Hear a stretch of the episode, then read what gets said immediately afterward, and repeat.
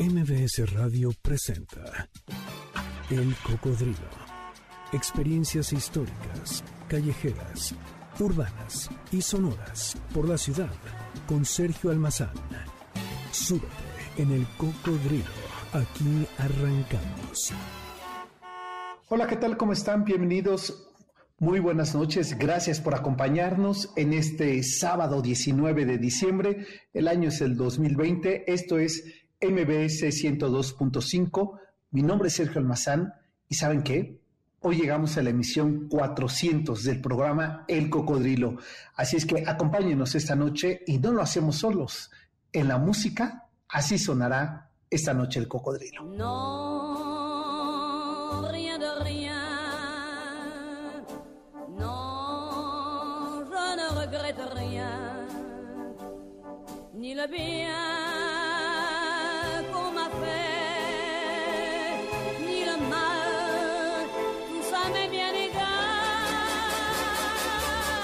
Efectivamente, ustedes ya dieron con la voz. Se trata de Edith Piaf, el gorrión parisino.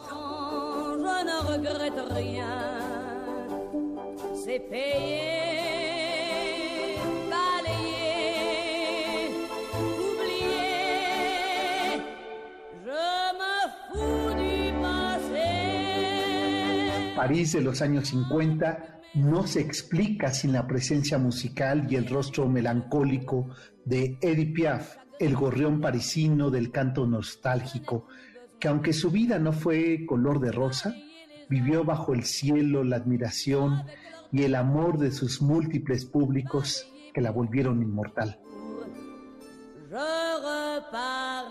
Je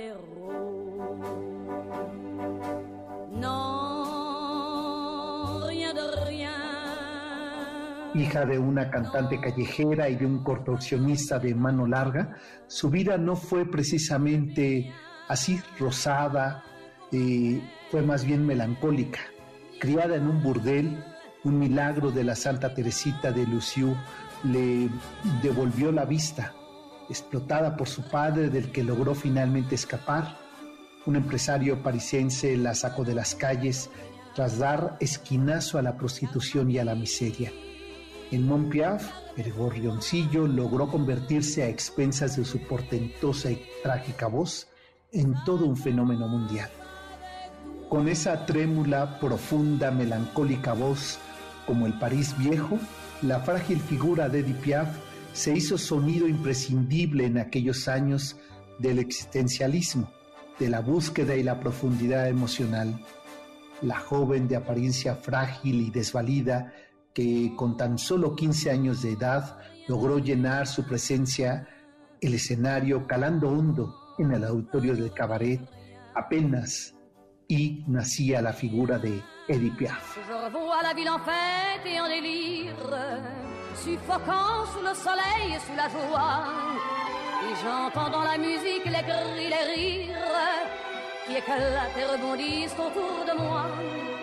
Ella es Edith Giovanna Gasson. Su leyenda se empieza a fraguar con base a las peculiares circunstancias que rodean su venida al mundo.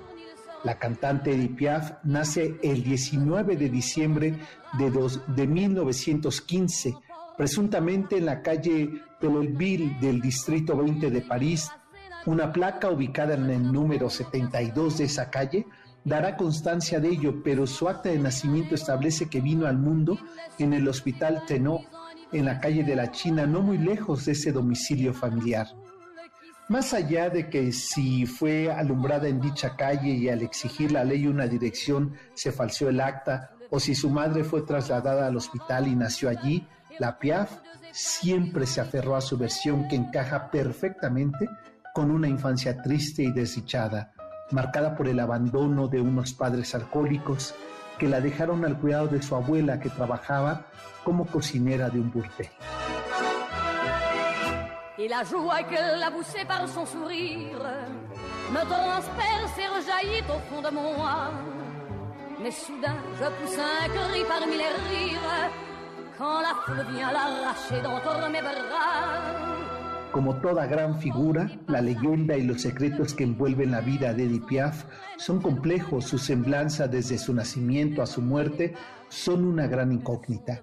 Ya adolescente, acompañada de su hermanastra Simone Berthoz, Edith Piaf canta por las calles. A los 16 años se queda embarazada de su primer amor, Luz Bouton, pero su hija Marcel muere a los dos años de meningitis. Sigue cantando en cafés y cuchitriles de la calle Pillale y alrededor de esos sitios hasta que en el otoño de 1935 Lois Leplay, gerente del cabaret Jernis en los Campos Elíseos, que se convierte en su benefactor, Edith Piaf, confiada, le adopta como figura paterna. Ahí comenzará la vida musical de la gorrión parisina. Su éxito no tardó en llegar. Graba su primer disco en 1936, Le Mauve de la Cloche, y para ser reconocida como Mon Piaf, el gorrioncillo. Sin embargo, una vez más, el drama volverá a su vida.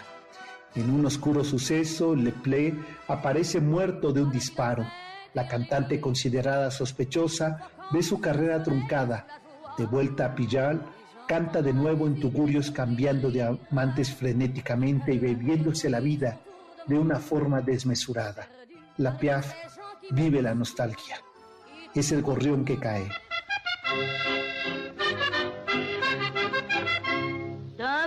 à l'autre de la sur les boulevards, dans les faubourgs, on les voit par centaines, leurs sales et leurs amours. Dice Edith Piaf en La Monf de Clocher, Los chicos de la campana, somos nosotros los chavales, los chavales de la campana, vagabundos que se van sin nada en el bolsillo. Somos nosotras las perdidas, las puras perdidas, queridas una noche en algún sitio. Sin embargo, no tenemos un corazón muy exigente. Parecía que en ese tema musical estaba la síntesis de su vida.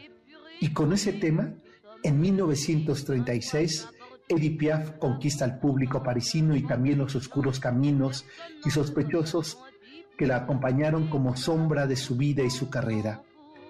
Sobrevive durante el París ocupado con canciones como Mon Legion, que entona maliciosamente como un guiño a la resistencia tras la Segunda Guerra Mundial, siempre de la mano del prestigioso letrista Raymond Nasso, que le enseña a cantar, se convierte en la musa de intelectuales y artistas en el París existencialista de los años 50.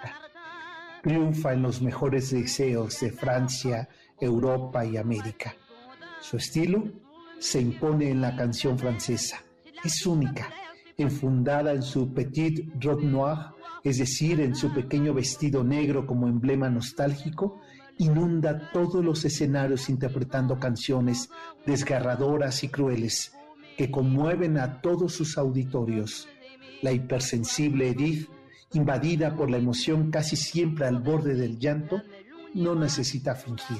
Y ese es el signo, la personalidad de su voz. Y así suena ese gorrión parisino.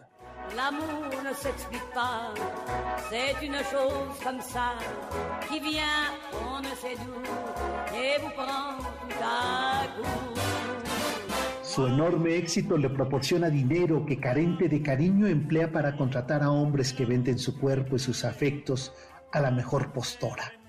Incapaz de controlar su afectividad, su vida amorosa granada de amantes en un caos, el fracaso de su primer matrimonio y un fallido intento de maternidad le sumen de nuevo en esa profunda crisis existencial.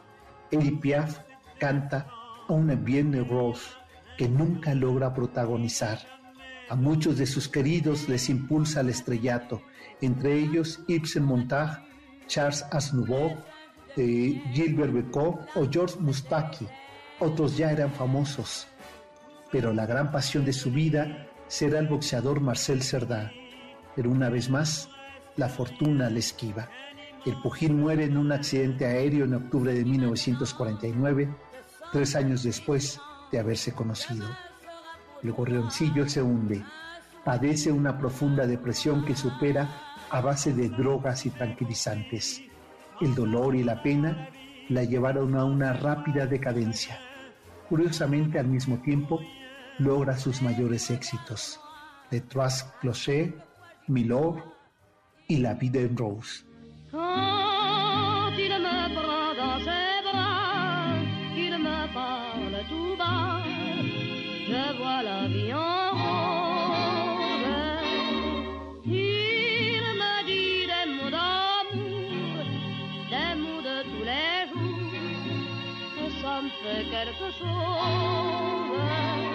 1960, Edith Piaf es intervenida en cuatro ocasiones. La morfina le permite actuar en el Olympia de París, donde interpretan Non de Roy, composición de Charles Dumont, que había escrito para ella. Su contenido, harto significativo y acorde a su existencia, se convierte en el símbolo de esos inicios de los años 60. Un año antes de morir, el 9 de octubre de 1962, contrae matrimonio con su peluquero, Teo Sarapo, un joven griego de 26 años. La ceremonia es el último acontecimiento parisino protagonizado por la Gran Piaf en vida. La mañana del 14 de octubre de 1963, el cáncer se lleva a Edith Piaf, de tan solo 47 años de edad. El cortejo fúnebre es seguido por más de 40.000 personas que rinden homenaje a través de las calles de París al coche que la transporta hasta el cementerio de Père Lachaise pese a que el arzobispo de París había negado contener eh, un funeral religioso por su vida moral y llena de excesos, el abad Leclerc, capellán de la gente del espectáculo, le otorga su bendición justo en el momento en que el ataúd desciende a la tumba. Entre los miles de seguidores que pisoteaban sepulcros y flores estaba su amiga, su íntima amiga, dicen algunos, Marlene Dietrich, Tino Rossi, Paul Merise, Charles Aznavour y Gilbert Bécaud. Y así, la vida del gran gorrión de París terminaba sus días, pero no la voz que se queda como herencia, ahí registrada en el mundo entero, con su vida en rosa, con esos días de aquellos muchachos y también bajo el cielo de París y de todo el mundo. Feliz cumpleaños a Edith Piaf, el gorrión parisino. Padam, padam, padam, il arrive en courant derrière moi. Padam, padam, padam, il me fait le coup du souviens-toi. Padam, padam, padam, Pues efectivamente, con la voz de esta enorme eh, francesa cantante y polémica personaje de la mirada nostálgica Edith Piaf, les damos la bienvenida, los saludamos a todos en este sábado 19 de diciembre del 2020. Por supuesto, están ustedes en MBS 102.5 en la emisión 400 del Cocodrilo a través de esta frecuencia. Gracias por acompañarnos. Conéctense a través del Twitter S Almazán 71, el Cocodrilo MBS, así también nos encuentran en Instagram y en Facebook. Y pues la noche de hoy seguimos recorriendo las calles de esta ciudad eh, para conocer la historia de cómo se comenzaron a vivir las fiestas navideñas. Pero de eso vamos a platicar regresando de la pausa. Esto es el Cocodrilo MBS 102.5 y la noche de hoy recordamos a Edith Piaf. J'en ai tout un solfège sur cette terre qui bat, qui bat comme un cœur de moi.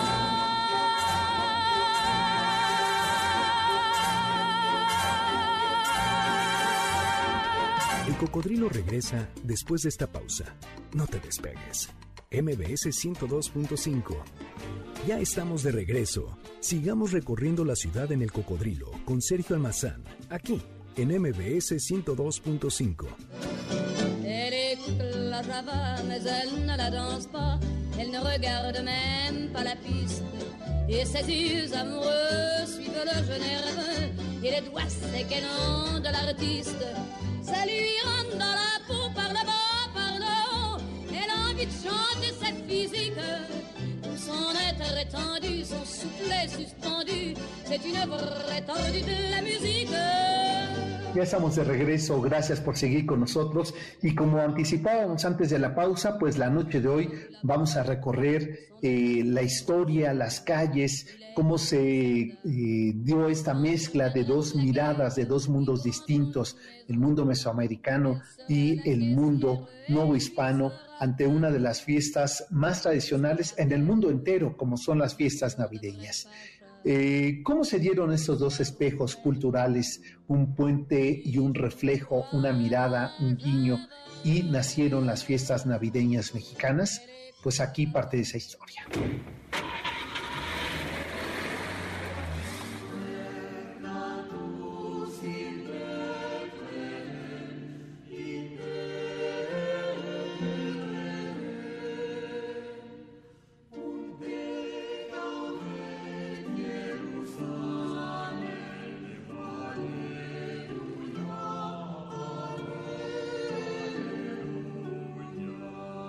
Ese periodo conocido como fiestas navideñas coinciden en diversas culturas con el recibimiento del solsticio de invierno, fecha asociada con la luz y la vida, con la fertilidad y las buenas cosechas. Por lo menos podemos advertir algo. Las manifestaciones populares navideñas no son necesariamente de origen cristiano, porque se desarrollaban como parte de los rituales para la tierra, para la cosecha y el fin de un ciclo agrícola. Tal como ocurría en casi todo el territorio nacional en épocas prehispánicas, Mesoamérica celebraba a los dioses de la tierra, de la agricultura, del fin del ciclo solar y del comienzo del ciclo lunar. Al igual que en otras culturas, durante el solsticio de invierno, es decir, entre el 18 y 25 de diciembre, los mexicas conmemoraban una fiesta importante de su calendario, dedicado a su dios tutelar Huitzilopochtli, colibrí hechizado, hijo de Coatlicue, la de la falda de serpientes y madre de todos los mexicas, asociada a la tierra, la agricultura y la primavera. Aquella fiesta se llamó Panquetzalcitli y se celebraba el decimoquinto mes del calendario mexica. Durante aquella fiesta, los sacerdotes ayunaban por 40 días y hacían varias penitencias. Por ejemplo, iban desnudos a la medianoche a llevar ramos a los montes. Fray Bernardino de Sagún, en su Historia General de las Cosas de la Nueva España, escribe, El segundo día de este mes comenzaban todos a hacer areíto y cantares a Huitzilopochtli en el patio de Sucú. Bailaban hombres y mujeres todos juntos. Comenzaban esos cantares a la tarde y acababan cerca de las 10. Esos bailes se llevaban a cabo por espacio de 20 días. Las fiestas al dios tutelar concluían con una comida abundante, tamales, mulis y bebidas en honor a la tierra a su Dios y a su Madre dadora de los alimentos, a la luna, a la noche y a sus placeres. Es por ello que en 1528, en que el fraile Fray Pedro de Gante promovió la Natividad de la Nueva España, la ceremonia religiosa de la nueva fe se mezcló con los rituales prehispánicos que los mexicas llevaban a cabo para su Dios tutelar. Aquellas primeras ceremonias fueron parte de un proceso largo y sinuoso de celebraciones a las que Fray Toribio de Benavente contribuyó con nuevos rituales entre indígenas y mestizos. Por ejemplo, en sus crónicas de aquellas celebraciones se puede leer, en estas fechas de celebraciones de la máxima fe y la única que es reconocida en toda la Nueva España, se adornan las iglesias con muy pulidamente con los parámetros que se puede haber y a los que les falta tapicería suplen con muchos ramos, con flores, espadañas y juncia que echan por el suelo, hierbabuena que en esta tierra se ha multiplicado de forma increíble y por donde tiene que pasar la procesión que hacen arcos triunfales hechos de rosas con muchas flores, cosas de mucho ver. Los indios señores y principales, ataviados y vestidos con sus camisas blancas y mantas labradas con plumajes y con piñas de rosas en las manos, bailan y dicen cantares en su lengua. De las fiestas que celebran a medianoche, prenden muchas luces en sus pasillos y danzan en los altares de sus templos. Adornan las capillas y se nota en su rostro la felicidad del Redentor la máxima figura de esta celebración.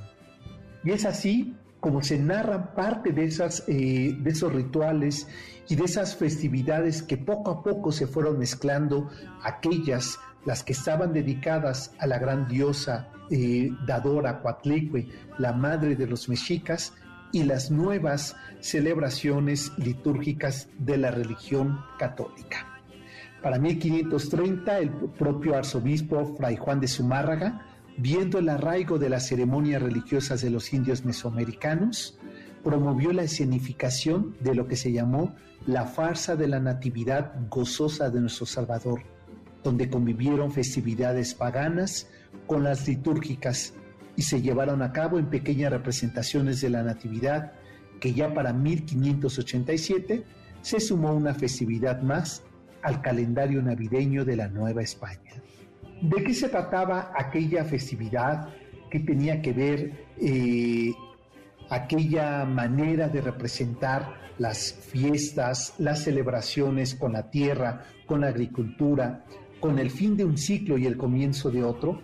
¿Y cómo se empataron estas eh, celebraciones eh, paganas o de rituales prehispánicos con las nuevas traídas por los propios frailes, tanto franciscanos como dominicos, y más tarde en Acolman los propios agustinos? Pues de esto vamos a seguir platicando la noche de hoy, que, que estos dos espejos de ambas miradas y civilizaciones nos permiten el día de hoy poder entender muchas de las celebraciones que se llevan a cabo en épocas y en momentos eh, ordinarios del periodo de sembrino. Pues momento de hacer la pausa, pero saben que pues eh, estamos cerca de la Navidad. Estamos en el programa número 400 del Cocodrilo.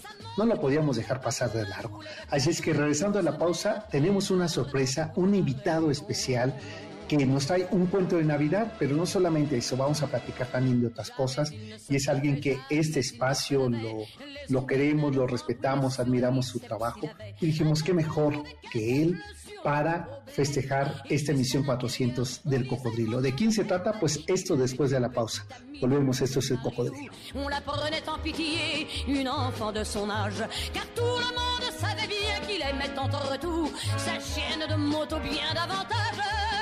Il portait des culottes, des bottes de moto, un blouson de cuir noir avec un aigle sur le dos. Sa moto qui partait comme un boulet de canon semait la terreur dans toute la région. El cocodrilo regresa después de esta pausa. No te despegues. MBS 102.5 ya estamos de regreso. Sigamos recorriendo la ciudad en el cocodrilo con Sergio Almazán, aquí en MBS 102.5.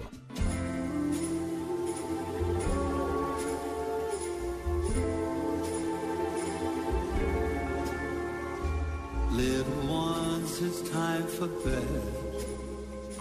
Time to rest your buzzy head. The land of dozy dreams ahead. Pues hoy tenemos un invitado especial, como les decía antes de la pausa. Se trata de Maribán Martínez, que nos tiene una propuesta, pues como siempre, además de interesante, profesional, se suma que es inteligente, sensible, amoroso, talentoso, y que da como resultado pues un cuento de Navidad 2020. Hola, querido Sergio. Ahora sí, yo te escucho un poco mejor. No te preocupes, Maribán, si no me alcanzas a escuchar, que, este, que ahí en, cabina me dicen que sí, se escucha perfectamente, entonces eh, yo confío en que va a quedar esto muy bien. Claro que sí, querido. Pues mira, sí, en este caso se trata de una propuesta que pretende aliviar el agobio eh, del encierro a través de em, el teatro en línea. He estado apostándole al trabajo de teatro en línea desde que comenzó este nuevo escenario surrealista que nos ha alejado de los foros de manera presencial. Em, pudimos transmitir Descubriendo a Cricri, Van Gogh, Un girasol contra el mundo, que me cuentas Don Quijote. Y ahora pues he querido retomar una Navidad con Charles Dickens a través de su clásico Christmas Carol, cuento de Navidad, em, de la mano de mi compañera actriz, colega, amiga Laura Luz, estaremos proponiendo eh, una lectura de este texto, pero no una lectura llana, sino apoyados por diversos elementos de utilería, bellísimas imágenes eh, contemporáneas de la época de Dickens que van a llevarnos por el viaje eh, insomne de, este cuento acerca del avaro de Benecer Scrooge que recibe la visita de tres fantasmas que le hacen recapacitar sobre su actitud hacia la vida y llevarlo hacia la fraternidad, hacia la indulgencia, hacia la amistad, la piedad,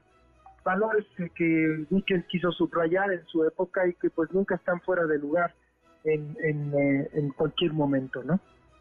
Claro, eh, a ver, Mario es que dices dos elementos que quiero eh, retomar y ahorita profundizamos más en la obra. Primero es esta enorme capacidad que siempre eh, te ha caracterizado de reinventarte.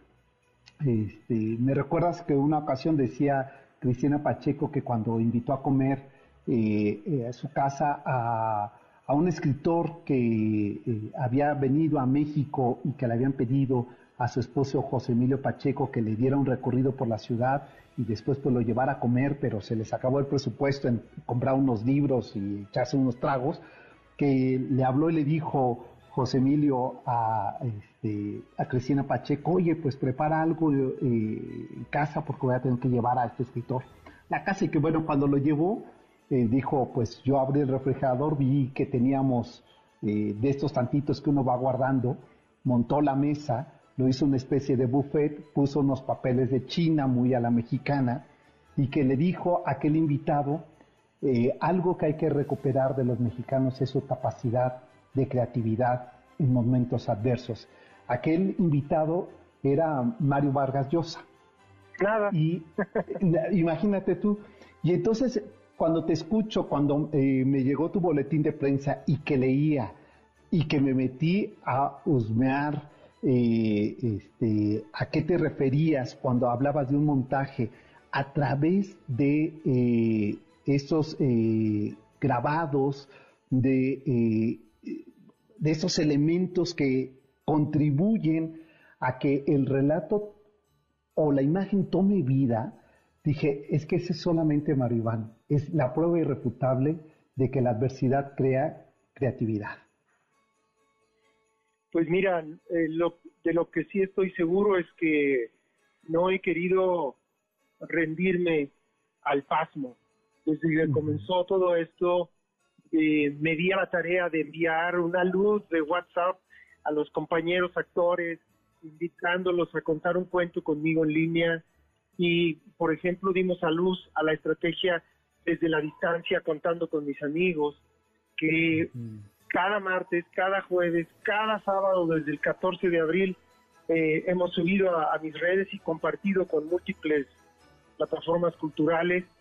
Y, eh, y así pues se unieron Eugenia León, López Tarso, Bonilla, Patricio Castillo, el hijo del santo, Lila Downs, Alex Lora, una playa de, personalidades que de manera altruista colaboraron para aliviar el agobio, transformarlo en esperanza, en, eh, diversión, en eh, templanza, ¿no? Y, y, lo mismo he querido hacer con mis espectáculos este, que ya tenía producidos para los foros, pues llevarlos ahora al lenguaje de la transmisión de teatro en línea adoptando, por supuesto, muchas de las exigencias de la Cámara, para que no parezca teatro filmado y trabajar para la Cámara y por ende poder incluir al público con eh, una estrategia íntima, sabrosa, cercana, y que eh, aquellos que te hacen el favor de conectarse sientan que verdaderamente están ahí y que no es un testimonio de teatro grabado este, en alguna función, sino que fue depurado y seleccionado de tal forma y, que ahora se adapta a esta nueva a este nuevo esquema que a la cual, cual la realidad nos empuja, ¿no? Claro, y, y, literalmente es que se convierte eh, no en una lectura ilustrada, sino verdaderamente es profeso preparado para un medio como el que nos exige hoy día, ¿no? Sí, definitivamente. Em, en este caso, en cuento, del cuento de Navidad de Charles Dickens, que presentamos Laura y yo, eh, contempla la adecuación del gran, un gran número de personajes a las posibilidades de dos actores. Em, y de alguna manera es un homenaje a Dickens mismo, porque pues sabrás muy bien que, que Dickens, una, una, de las actividades que más disfrutaba era viajar eh, por todo el Reino Unido, incluso llegó a llegar a los Estados Unidos eh, ya en la cúspide de su celebridad, a compartir simplemente a leerlos y a reinterpretarlos y dejar que la palabra, la retórica, la poesía, eh, impulsara la creatividad y confeccionara en la mente de sus oyentes eh, cada personaje a piacere, digamos, al gusto de cada uno. En nuestro caso, echamos mano que de un sombrero, que de una peluca, que de unos lentes, este, diversos elementos que nos van ah, permitiendo, amén del trabajo vocal y del trabajo corporal, nos permiten em, proyectar, crear una versión análoga de la realidad a través de la pantalla, solo con la voz y con estos, mínimos elementos de utilería, para que, como en un cuento, el, público eh, finalice la versión final de cada uno de estos personajes que pues Dickens observó y comprendió de, una manera tan preclara y que hay que recordar que también pues eh, lo hizo con un afán de denuncia, ¿no? Es una condena a la avaricia esta, esta obra, eh, de manera muy lúdica, por supuesto, imaginativa y fantasiosa, pero muchos en su época eh, eh, llegaron a decir que a través de Christmas Carol, de, cuento de Navidad, Dickens hizo mucho más por fomentar el verdadero espíritu de estas, de estas fiestas que muchos sacerdotes desde los púlpitos, ¿no? Fíjate, eh, híjole, y además, sabes, ahora que te, que te escucho, estaba pensando la pertinencia que se convierte el, el propio texto de Dickens en, tiempos tan adversos como el que nos ha tocado este 2020 vivir y que terminan siendo, eh, ¿sabes?, una vela en el escenario a veces oscuro que parece el humano en su propia condición autodestructiva vivir, ¿no? Sí, definitivamente el carácter humanista que, eh, signa este trabajo tiene el día de hoy una pertinencia eh, particularmente grande. Eh, cuando vemos, por ejemplo, empresas donde sin ninguna consideración siguen eh, adelante con el afán de lucro, sin consideración a, la seguridad de, sus trabajadores, pues ahí están los Scrooge contemporáneos, ¿no? sí. necesitarían no la visita no solo de tres, sino de seis o de ocho fantasmas para llevarles a, recapacitar sobre la forma en que honran a ese capitalismo voraz, ¿no? Este, inclemente. Em, eh, y, tienes razón, tocas un punto medular. La, la pertinencia, la trascendencia de este texto humanista, de esta condena a la avaricia, eh, que hace Dickens en estos tiempos particularmente em, vigente. También a esa sociedad individualista, ¿no? Y que hoy estamos viendo cómo en, ciertas sociedades em, que cultivan de esa manera el individualismo, está costando muchísimo trabajo poder este, acotar eh, y llevar a la gente a una verdadera conciencia de eh, la necesidad de, cuidarse por su bien y por de los otros, ¿no? Este, en otros en otras sociedades que tienen por supuesto aspectos también oscuros, pero que tuvieron la visión desde como mencionaba hoy Sabina Berman en, en Aristegui, desde esta China dictatorial hasta el Taiwán con, que tiene una democracia, pues se ha instituido, se han instituido reglas muy em, pertinentes para el cuidado de la salud de todos, ¿no? Este, te guste o no te guste, pues tienes que cuidar por el bien de la comunidad. De la comunidad, claro. Sí, y, híjole. Oye, Maribel, déjame hacer una pausa y regresamos para que nos digas, eh, a propósito de esta, eh, de, estas dos presentaciones que va a tener, cómo vamos a poder asistir a ellas, qué fechas y algo más que no voy a dejar pasar, ¿eh? de nidos, estrellas y girasoles. Pero eso, si te parece, volviendo a la pausa, platicamos de estos dos eh, proyectos, aprovechando que estás aquí eh, en línea conmigo, eh, mi querido Maribán. Con todo gusto. Pues hacemos la pausa. Está Maribán Martínez con nosotros a propósito de esta, nuestra edición 400 del Cocodrilo y volvemos en, en esta frecuencia que ustedes conocen, MBS 100.5.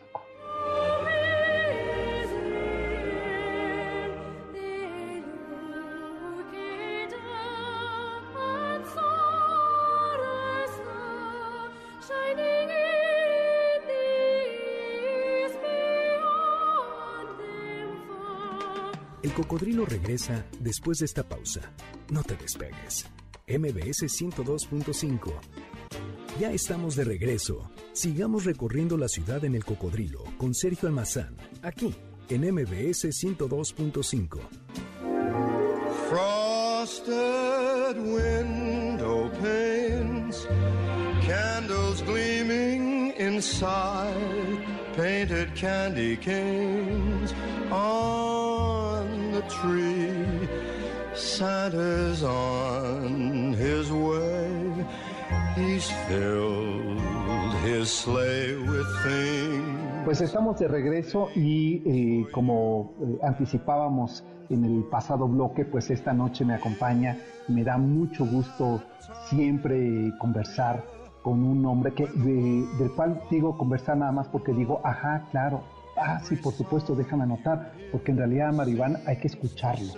Eh, así es que Maribán Martínez, qué gusto, de verdad, nuevamente agradecerte que nos permitas enlazarnos y poder compartir con nuestro público proyectos eh, siempre con esa calidad y con la forma tan genuina, tan honesta que tienes de ofrecer cada uno de los proyectos que a lo largo de eh, varios ayeres he tenido la oportunidad de ser testigo de ellos. Y hoy no es la excepción. Eh, cuento de Navidad que hablábamos antes de la pausa de Dickens y que decíamos la pertinencia de este cuento. ¿Cómo poder eh, ver estas ilustraciones victorianas a esta locuaz actriz Laura Luz, talentosísima, pero no es de sorprender que te hayas, la hayas imitado cuando siempre eres muy cuidadoso con tus proyectos. Tan es así que hace como unos tres meses, no me queda Janine, que estuvimos conectados con él, le dije, invítame a contar un cuento, y se ha hecho, no me invitas, Maribán, pero entiendo por qué, ya me voy a poner a estudiar. Yo, tú sabes que estás más que siempre bienvenido a contar un cuento conmigo y la invitación ahí está abierta y este y pues sí ciertamente Laura Luz ha sido eh, no solo la considero colega, sino mi hermana. Una relación muy cercana con mi madre, Margarita Isabel, quien la adoptó como, como esa hija que, que no tuvo.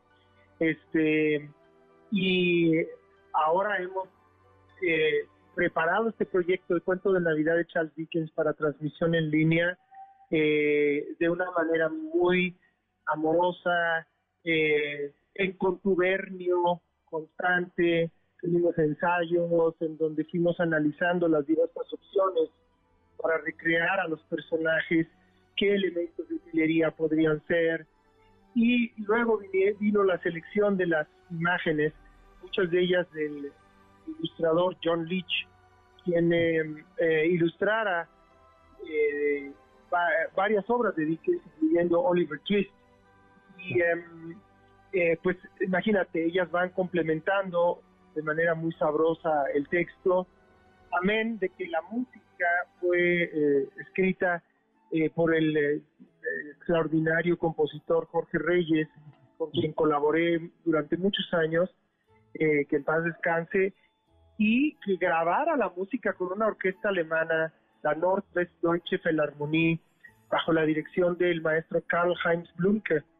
Resulta que Jorge se fue a Alemania y contrató esta orquesta para hacer música eh, y ni siquiera sabía para qué iba a utilizar esa música y no es de corte eh, prehispánico, digamos, de lo que pudieron haber sido los sonidos del México prehispánico, como mucha de su música que hizo Jorge, que incorporé yo a mi trabajo, pero la tenía ahí. Y entonces este cuando le hablé de cuento de Navidad eh, me dijo pues tengo esto aquí escúchalo y parece que lo que hubiera sido escrito para el cuento de Dickens la orquesta y coros de esta orquesta de esta esta agrupación alemana este pudieron vestir de manera muy pertinente el cuento de Navidad de Charles Dickens querido Jorge Sergio pues mira, ahí está. Entonces, a ver, dinos cómo y las fechas para podernos, porque mañana, ¿verdad? Sí, el día de mañana y el día 25, 20 y 25 de diciembre a las 18 horas, a través de boletia.com, así como suena boletia.com, ingresan eh, y adquieren su boleto como cualquier cosa que comprarían en internet y les van a pedir su correo electrónico al correo electrónico les mandan su confirmación y les mandan su liga, eh, la cual toda la familia en casa puede ver eh, el cuento de Navidad de Charles Dickens. Y también está la estrategia del meet and greet para aquellos que estén interesados. Después de la transmisión, Laura Luz y yo estaremos conviviendo con un grupo reducido de personas que así lo deseen para escuchar sus comentarios, contestar preguntas, y para mí es muy importante este termómetro con el fin de saber qué tan bien está llegando o no en nuestro trabajo a través de este nuevo esquema de transmisión en línea.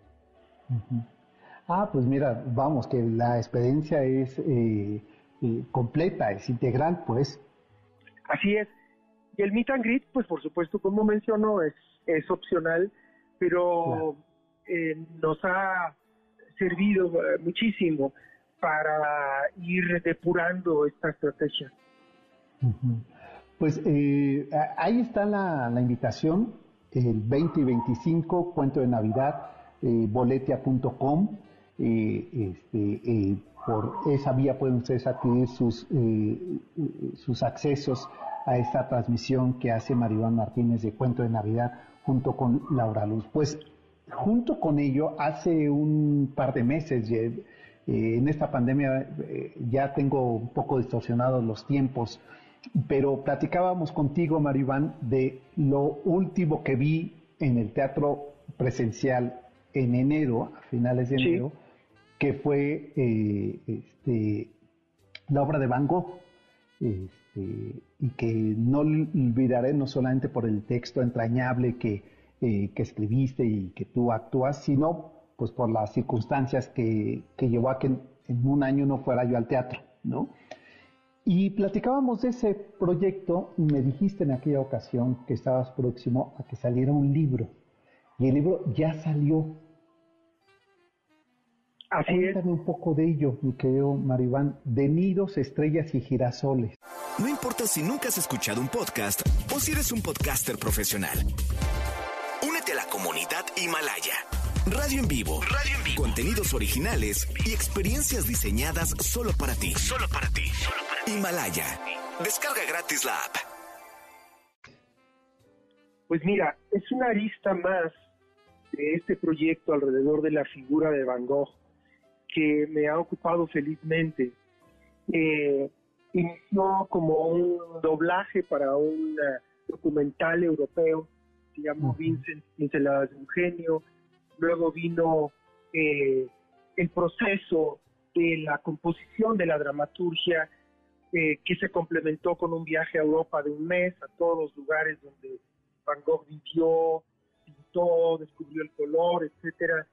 Luego vino el montaje, que obviamente eh, la, dramaturgia, lo que está en el texto, en, la página, sufre una metamorfosis al llevarlo a la escena, porque hay cosas que en ese momento dicen dice la, dice la proyección, o dice la música, o dice el vestuario, o lo dice, o los actores mismos, por supuesto, con su trabajo corporal, actoral, vocal, etcétera.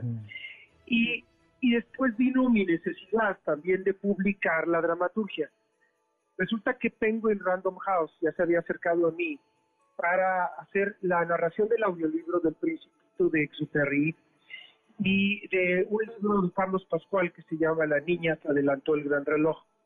Entonces, aprovechando esta, este contubernio, invité a los de Penguin a presenciar la obra con el afán de buscar la posibilidad de que se interesaran en publicarla. Me convocaron y me dijeron que sí, que estaban muy interesados, pero que desafortunadamente para la dramaturgia no hay tanto público, pero que eh, eh, lo consideraban viable si esta dramaturgia fuera acompañada de una biografía muy personal sobre el pintor que yo realizara y que se viera complementada con todo este proceso de creación de un actor mexicano y su relación con Van Gogh en distintas aristas y también un texto para niños. Entonces me di a la tarea de, entregar a Penguin, ahora sobre todo en el encierro, eh, tanto la biografía, que ya también está a punto de salir con la dramaturgia, como el texto para niños, de nidos, estrellas y girasoles, que se centra en la infancia de Van Gogh. Todos esos años luminosos de su infancia, en donde estableció la relación, una relación muy cercana, casi umbilical con su hermano Teo, que se viera después eh, eh, convertida en una eh, fraternidad verdaderamente notable en la historia del arte, en donde gracias a ese apoyo, el apoyo y la comprensión y la amistad y, a, esa relación umbilical que hubo entre Theo y Vincent, pudo Van Gogh, a pesar de no vender un cuadro, un, un solo cuadro en vida, poder pintar eh, lo que hizo precisamente por contar con ese apoyo. Entonces, eh, el, libro se centra en eso, en la infancia de Van Gogh, su relación con su padre y sus hermanos, la vida cotidiana en Zundert, donde crecieron en, los Países Bajos, las aventuras que viven los dos hermanos. Eh, y se llama De Nidos, Estrellas y Girasoles con un doble sentido, ya que de niño a Vincent le encantaba internarse en el bosque, volarse la escuela para juntar bichos, recolectar nidos. llamaban mucho la atención y fue de lo primero que pintó. Pero también toda la vida estuvo buscando un nido.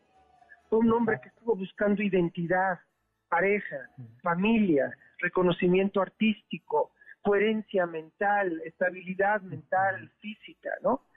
Eh, por ende ese nombre. Y el libro también incluye unas secciones se llaman ¿Sabías qué? Unas pequeñas secciones en donde llevamos al niño hacia cierta información que complementa, creo yo, el disfrute del texto. Entonces, si hablamos de los quesos que comían, ah, pues sabías que para los holandeses el queso es su oro amarillo. O si hablamos de los tulipanes, sabías que el tulipán es la flor eh, nacional y que en una época fue muy preciado, el tulipán llegó a alcanzar precios tremendos, que viene de la palabra tulbes, que es el turco, que quiere decir turbante, que no pruebas a hacer un tulipán, y así con los girasoles, y así con la comida holandesa de la época, eh, vamos complementando con esta sección la, historia de, eh, de Van Gogh, su infancia y su relación, sobre todo muy cercana, con, eh, con, con su hermanito Teo.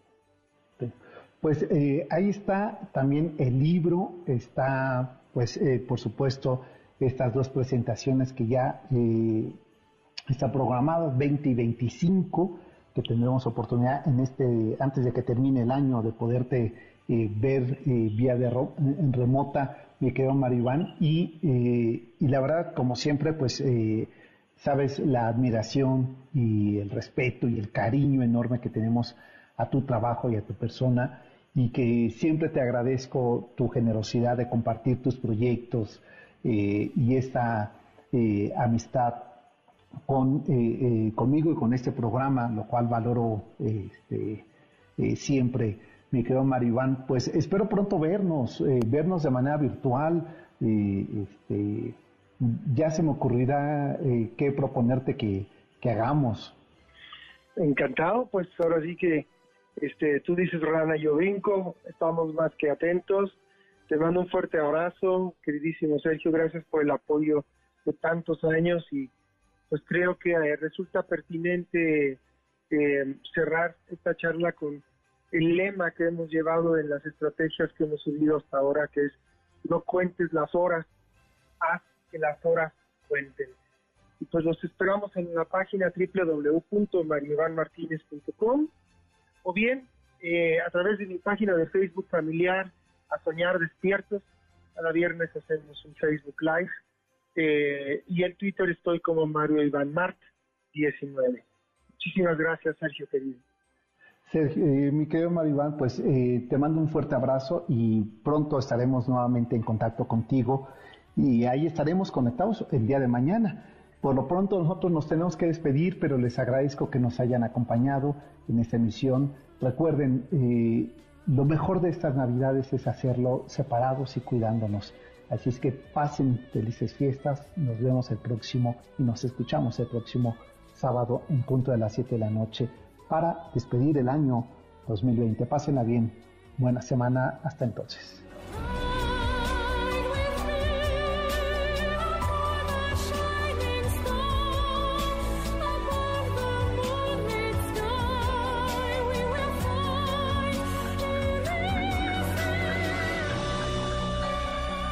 MBS Radio presentó El Cocodrilo.